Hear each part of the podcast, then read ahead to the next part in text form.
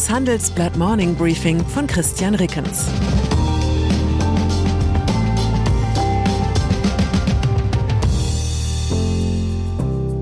Guten Morgen allerseits. Heute ist Dienstag, der 13. Dezember. Und das sind unsere Themen. Sparitis. Deutsche Unternehmen bunkern Liquidität. Gelegenheitschirurgie. AOK warnt vor Operationen im falschen Krankenhaus. Hitzewallungen mit dem Klimaclub gegen die Erderwärmung. Nach einer kurzen Unterbrechung geht es gleich weiter. Bleiben Sie dran. Wie geht es weiter mit der Europäischen Union? Präsidentschaftswahlen in den USA, EU-Parlamentswahlen, geopolitische Krisen und wirtschaftliche Schwierigkeiten. Wir suchen Lösungen für diese Herausforderungen. Am 19. und 20. März auf der digitalen Europakonferenz von Handelsblatt, Die Zeit, Tagesspiegel und Wirtschaftswoche. Über die Zukunft Europas sprechen wir mit Bundeskanzler Olaf Scholz, Wirtschaftsminister Robert Habeck und vielen mehr. Kostenlose Anmeldung unter europe20xx.de. Sparitis. In deutschen Unternehmen grassiert derzeit eine ansteckende Krankheit, die Sparitis, früher auch als Sparbahn bekannt. Statistisch erhärten lässt sich das Ausmaß der Sparitis durch Zahlen der Anwaltskanzlei Freshfields, die dem Handelsblatt exklusiv vorliegen. Aus Sorge vor einer Rezession haben Unternehmen in Deutschland demnach 765 Milliarden Euro an Bargeld und kurzfristigen Einlagen angehäuft. Das ist so viel wie noch nie.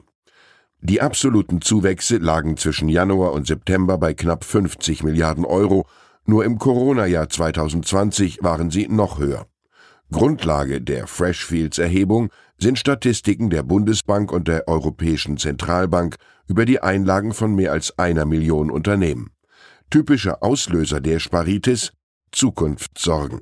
Viele Firmen blicken eher pessimistisch ins nächste Jahr. Sie wollen sich die Liquidität als Notpolster erhalten. Deshalb treten sie auf die Kostenbremse und stellen Investitionen zurück. So wie der Wohnungskonzern Vonovia, der in diesem Jahr nur 1,3 Milliarden Euro investiert. Geplant waren ursprünglich 2,3 Milliarden Euro Investitionen. Andere Konzerne saugen sich auch deshalb mit Liquidität voll, weil sie im kommenden Jahr einen besonders hohen Investitionsbedarf sehen. Einige wollen etwa auf grüne Energieversorgung umstellen, andere geschwächte Wettbewerber übernehmen. Wie immer gilt, zu Therapiemöglichkeiten fragen Sie Ihren Unternehmensberater oder Wirtschaftsprüfer. Krankenhäuser. Wir bleiben beim Thema Gesundheit. Das System der Fallpauschalen sorgt in Deutschland dafür, dass viele kleine Krankenhäuser bisweilen komplizierte Operationen anbieten, um Einnahmen zu erzielen. Doch sie kommen nicht auf die nötigen Fallzahlen, um eine verlässlich hohe Qualität zu bieten. Das Wissenschaftliche Institut der AOK hat in seinem aktuellen Qualitätsreport erhoben, wie groß der Missstand tatsächlich ist. Es hat ausgewertet, wie oft Patienten in Kliniken behandelt werden, die selten mit ihren Fällen konfrontiert sind und teils sogar nicht über die nötige Ausstattung verfügen. So wurde jede fünfte Brustkrebspatientin im Jahr 2020 in einer Klinik mit weniger als 25 Fällen pro Jahr behandelt. Im Jahr 2016 waren es noch knapp jede vierte. Jürgen Klauber vom Wissenschaftlichen Institut der AOK wörtlich, man muss sich vor Augen halten, dass 25 OPs pro Jahr etwa einem Eingriff alle zwei Wochen entsprechen. Unter diesen Umständen könne man nicht davon ausgehen, dass es ein eingespieltes Team mit ausreichender Routine und eine eingespielte Prozesskette gebe. Die Folge dieser Gelegenheitschirurgie mehr Todesfälle als nötig. Immerhin eine von Gesundheitsminister Karl Lauterbach angestoßene Klinikreform zielt darauf, dass aufwendige Behandlungen künftig nur noch in darauf spezialisierten Kliniken mit einer entsprechend hohen Fallzahl vorgenommen werden. Kryptobörse FTX Gestern habe ich von dem Interview berichtet, das unser US-Team mit dem Gründer der insolventen Kryptobörse FTX geführt hat. Nun wurde Sam Bankman-Fried überraschend auf den Bahamas festgenommen. Das teilte der zuständige Generalstaatsanwalt Ryan Pinder mit. Der Schritt sei erfolgt, weil die USA eine strafrechtliche Klage gegen den 30-Jährigen eingereicht hatten. Im Raum stehen Betrugsvorwürfe in Milliardenhöhe. Bankman-Fried hatte im Interview mit dem Handelsblatt Fehler eingeräumt, jedoch kriminelle Verantwortung für den Absturz seines Unternehmens von sich gewiesen. Klima Gestern haben die Staats- und Regierungschefs der sieben wichtigsten westlichen Wirtschaftsmächte eine wichtige Satzung verabschiedet. Die Organisation für wirtschaftliche Zusammenarbeit und Entwicklung soll gemeinsam mit der Internationalen Energieagentur ein Sekretariat für den Klimaclub einrichten. Die Idee ist folgende. Länder mit großen Ambitionen zur Reduktion von Treibhausgasemissionen schließen sich zusammen. Sie gehen im Klimaschutz zum Beispiel durch abgestimmte CO2-Preise gemeinsam voran. Oder sie entwickeln einen gemeinsamen Markt für CO2-freie Produkte. Sie könnten auch einen koordinierten Kampf gegen die Abwanderung von Industrie aufgrund von CO2-Kosten führen. Im besten Fall soll das Beispiel der G7-Staaten inspirierend auf andere Länder wirken. Als Vorbild könnten sie zum Beitritt in den Klimaclub anregen. Das klingt alles wunderbar. Jetzt muss es nur noch mit Inhalten gefüllt werden. Ungarn.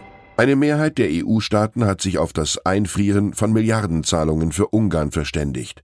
Das Geld soll aus dem europäischen Gemeinschaftshaushalt kommen. Nach einem Kompromiss sollen nun sechs Milliarden Euro eingefroren werden, bis die rechtsnationale Regierung von Ministerpräsident Viktor Orban ihre Versprechen der Rechtsstaatlichkeit komplett umgesetzt hat. Mindeststeuer.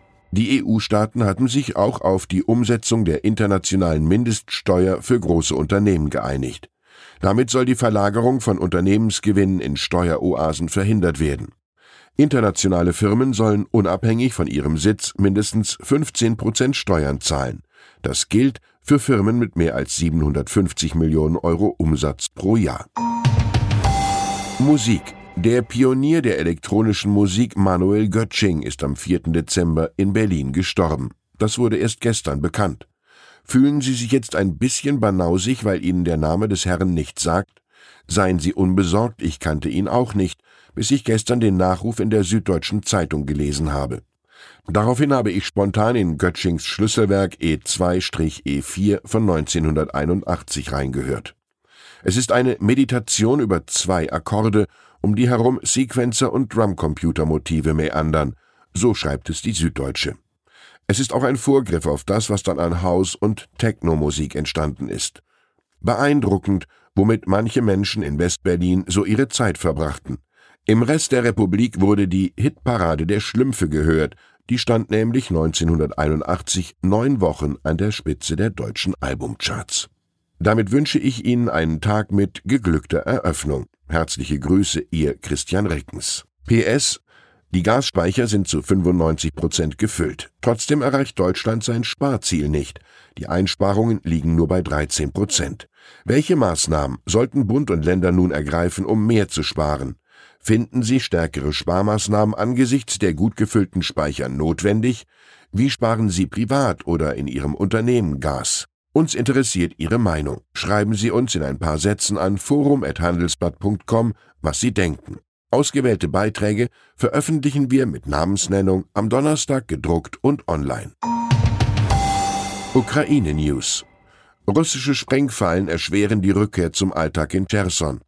In der südukrainischen Stadt versuchen die Bewohner, sich ein Stück Normalität zu verschaffen, doch die Gefahren sind vielfältig auch nach dem Abzug des russischen Militärs.